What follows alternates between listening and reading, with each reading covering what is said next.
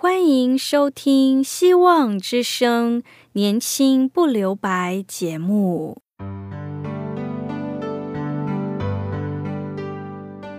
时间是匆促的，岁月流逝，一去不返。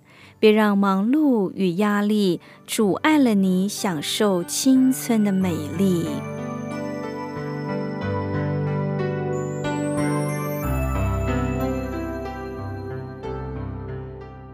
亲爱的朋友，您好，我是启慧。如果日常生活几个方面的压力与烦恼令你透不过气，此刻给自己一个悠闲的空间，将心门打开，让启慧为你打打气、暖暖心。让我们在这短短的三十分钟与主爱相遇，使年轻不留白。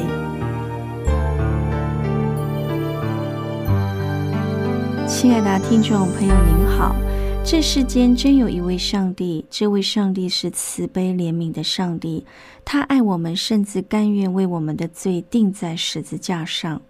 原本应该被钉在十字架上的不是他，而是我们，是我们这犯罪累累的罪人得罪他，因为罪的代价乃是死。但上帝有丰富的怜悯和慈爱，他不忍我们被定，于是差派他的独生爱子耶稣基督来到世间，为我们的罪付出了生命的代价。亲爱的朋友，感谢主，耶稣复活了。如果耶稣没有复活，就这样死在十字架上，那么我们对生命会感到非常的悲伤和绝望。因为罪恶猖獗，竟然让这一个大好人被害死。耶稣基督就这样死在十字架上了吗？感谢主，我们都是他所爱的人。这样的人生是因为耶稣基督而被拯救了出来。如果人就像一个吸毒，被毒虫控制。要你做什么，你都要做，甚至要你去偷、去抢、被卖，你都要做。一个被罪控制的人，就是绝对无法活出美好的生命。怎样的人生才不会空虚白白过呢？要有方向和目标，更要有使命的人生。上帝给予我们一个一生的时间。不会短到无法完成他所赋予给我们的使命，也不会长到让我们有时间去浪费。人生最怕毫无方向和目标，因为没有一个方向和目标，就不知道要做什么；没有一个值得努力的目标，生命就变得好无聊，不知要做什么来杀时间。当我们得着主耶稣所给予复活的新生命之后，复活的主就要我们去执行大使命。这个大使命将成为我们人生最有价值、最有意义的努力目标，因为大使命就是要与上帝共同来扩展天国的领域，让上帝的旨意成就在地如天。我们可以如何完成这大使命呢？耶稣教导我们，完成大使命的程序是：先去传福音，使人接受而施洗，然后按着真理教导他们认识主耶稣。罗马书十章十三到十五节说：“因为凡求告主名的，就必得救。然而人未曾信他。”怎能求他呢？未曾听见他，怎能信他呢？没有传道的，怎能听见呢？若没有奉差遣的，怎能传道呢？如经上所记，报福音传信喜的人，他们的脚中何等佳美！耶稣告诉我们，信了主，我们要同样传扬上帝的福音。福音的对象是没有贵贱之分，君王与平民，富豪与穷人，贵族与村夫，主人与仆人，皆包含在福音范围之内。它不分性别，民族、地域，上至掌权的君王，下至无能为力的孩童，都皆在听福音的听众中。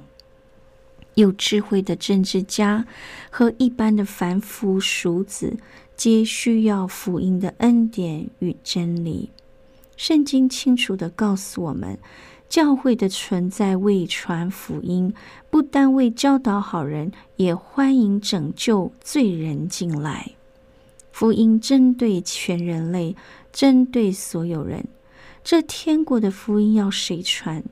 做主门徒的基督徒。听到这儿，我们一起聆听一首歌，《薪火相传》。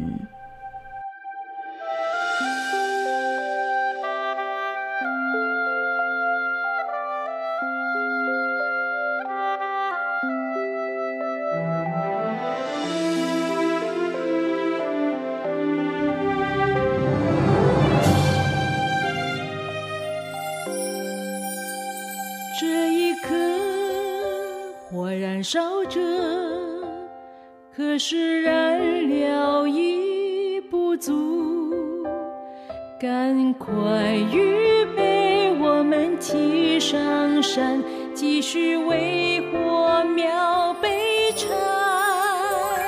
火焰中与主同行，他必保佑与眷顾。体验上帝神眼的能力，赎人与救赎之福。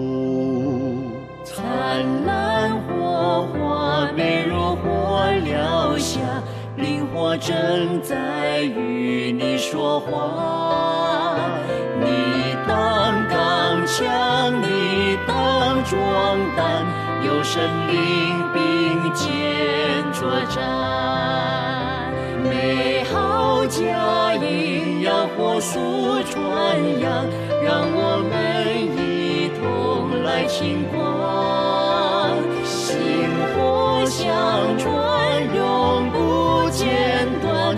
主爱传遍四方。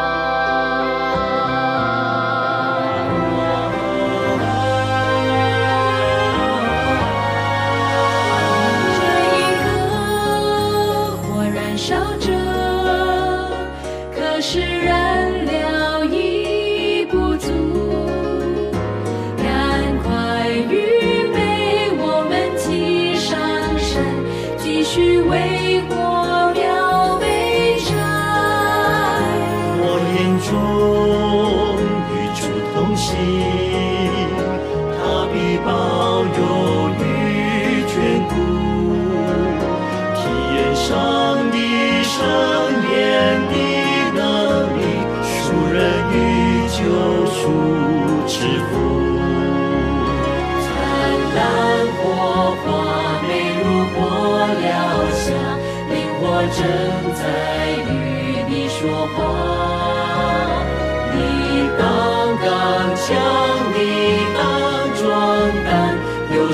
有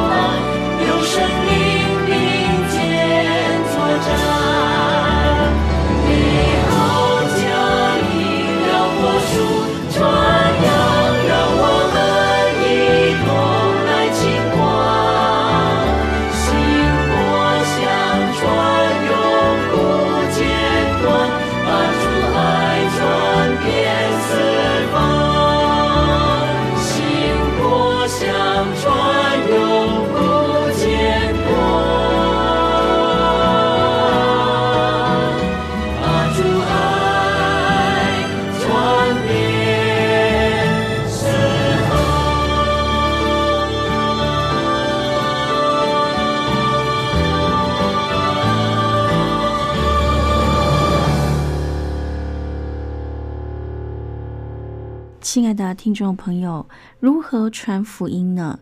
当时初代教会时期，福音的广传是因为耶路撒冷的教会遭到大逼迫。许多门徒被迫离开耶路撒冷，他们随走随传，就将福音传出去了。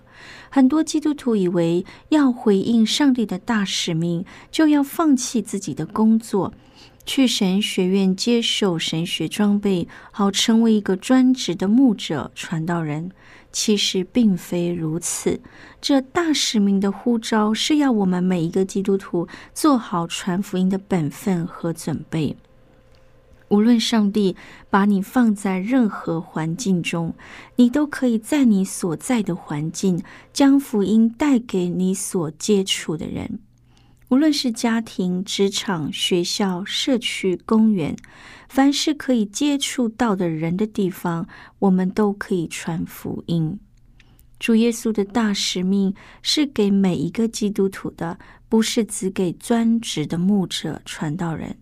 每个基督徒都可以经历传福音、领人信主的平安喜乐。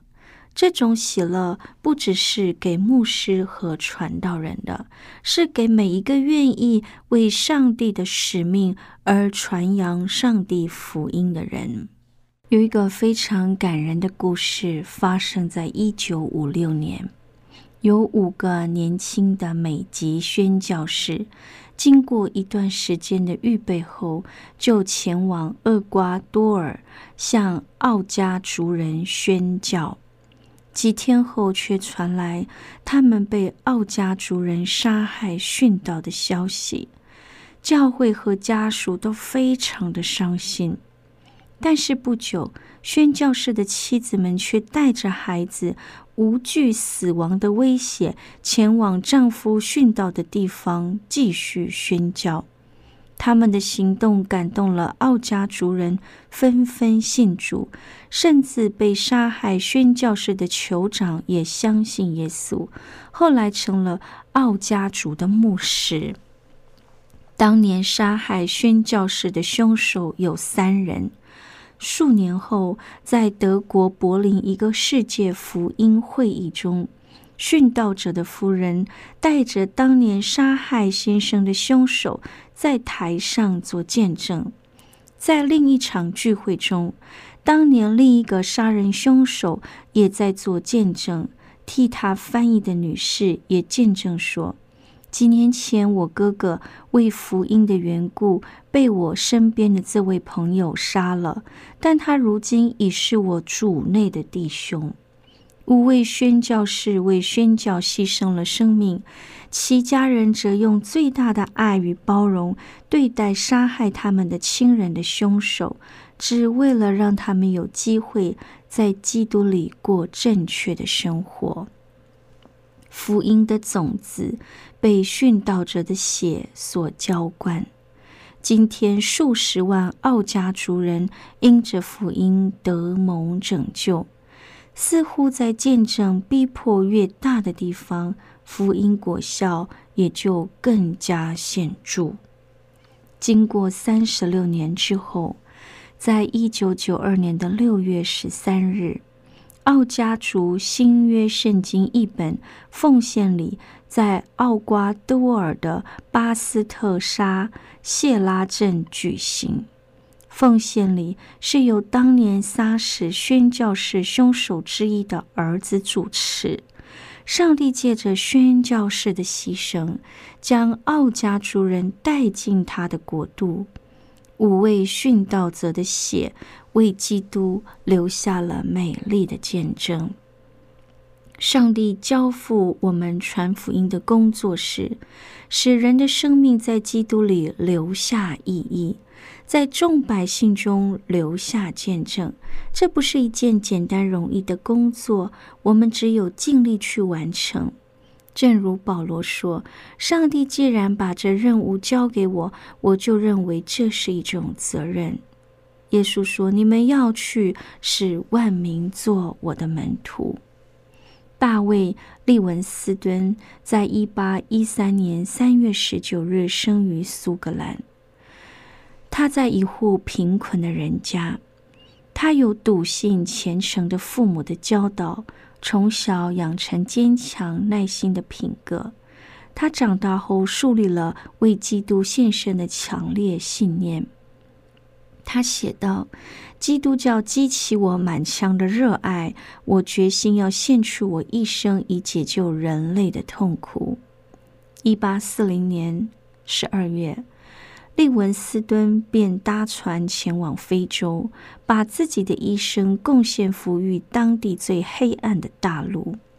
当船开到普敦，他独自乘一座独木舟上岸时，身边只带了一个药箱。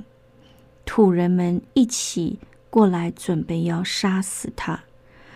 利文斯敦闭目祷告，在那里跪着准备受死。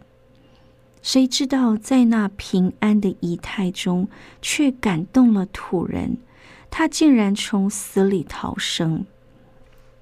利文斯顿进入了内陆，在马博查设立了传教站，将自己的工资节约下来，购买昂贵的药物，为当地的土人服务。经过许多年的艰辛努力，许多非洲人相信了真道，其中的酋长也信了教会。利文斯顿有广大的爱，他从来没有对黑人歧视。他说：“跟他们相处了，谁都会忘记他们是黑人，只记得他们是人类的同胞。”当利文斯顿一次患病需要回国时，五百位黑人身穿白衣流泪为他送行，叮嘱他千万还要再回来。这些昔日吃人肉的人，今日在热切的为利文斯顿祈祷。利文斯顿一边传道，一边为今后的传道队伍寻找交通的要道。他进行艰难的探险，许多传教团因利文斯顿献身的精神受感，陆续来非洲传道。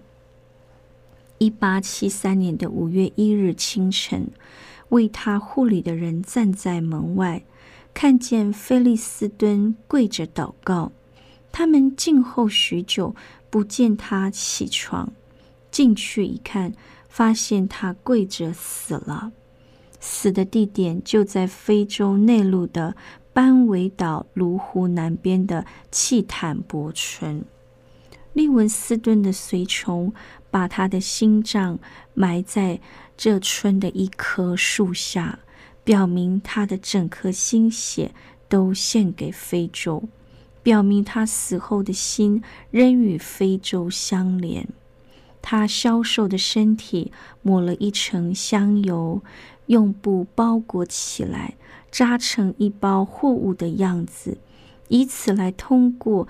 敌对部落的地区，他们冒着生命的危险走了一千五百公里，花了九个月的时间，终于送到沿海的巴加约莫。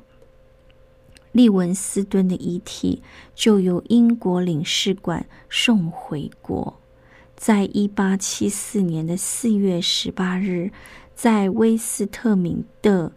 为他举行葬礼，送葬的人人山人海。这三位冒险运送遗体的非洲人也参加了送葬的行列。利文斯顿的死，对于教会的工作又是一种激励。许许多多的传教团跟随他的脚中，将真理传进到各个地方。耶稣说：“我举目望天观看，庄稼已经熟了，可以收割了。”又说：“天上地下所有的权柄都赐给我了，所以你们要去。”使万民做我的门徒，奉父子圣灵的名给他们施洗，凡我所吩咐你们的，都教训他们遵守。我就常与你们同在，直到世界的末了。保罗以生命的实践蒙召传扬福音的使命，无论生死，都要荣耀上帝，见证上帝的国。亲爱的朋友，我们参与在这大使命当中，耶稣最大的应许就是要永远与我们同在，直到世界的末了。盼望在我们生命当中，可以随时来回应他的呼召，在各个不同的家庭角落、行业当中，成为主的门徒，成为传爱的人，是万民做主的门徒。愿上帝帮助我们，我们一起聆听一首歌：主，我相信你。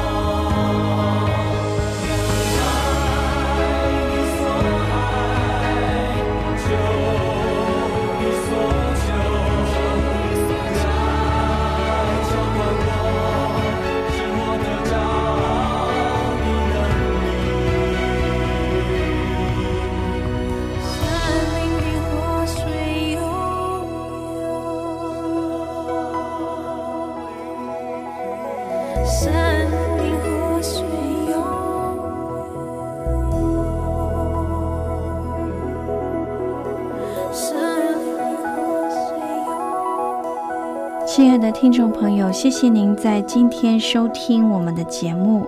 如果您听了今天的节目，想要认识这位爱我们的主，想要更明白圣经的道理，欢迎你写信告诉我们。我们电台的地址是 q i h u i at v o h c dot c n q i h u i at v o h c dot c n。我是启慧，愿上帝赐福您，愿我们在主恩中享有平安喜乐。拜拜。